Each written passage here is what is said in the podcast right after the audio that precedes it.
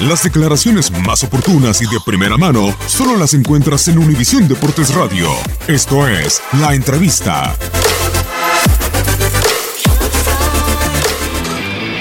Bien, estoy contento por el esfuerzo que, hizo el equipo, porque hicieron un muy buen partido, trabajaron el partido como lo habíamos trabajado durante la semana, y la verdad que me da mucha alegría saber que tenemos una defensa de una juventud y, una entrega tan grande.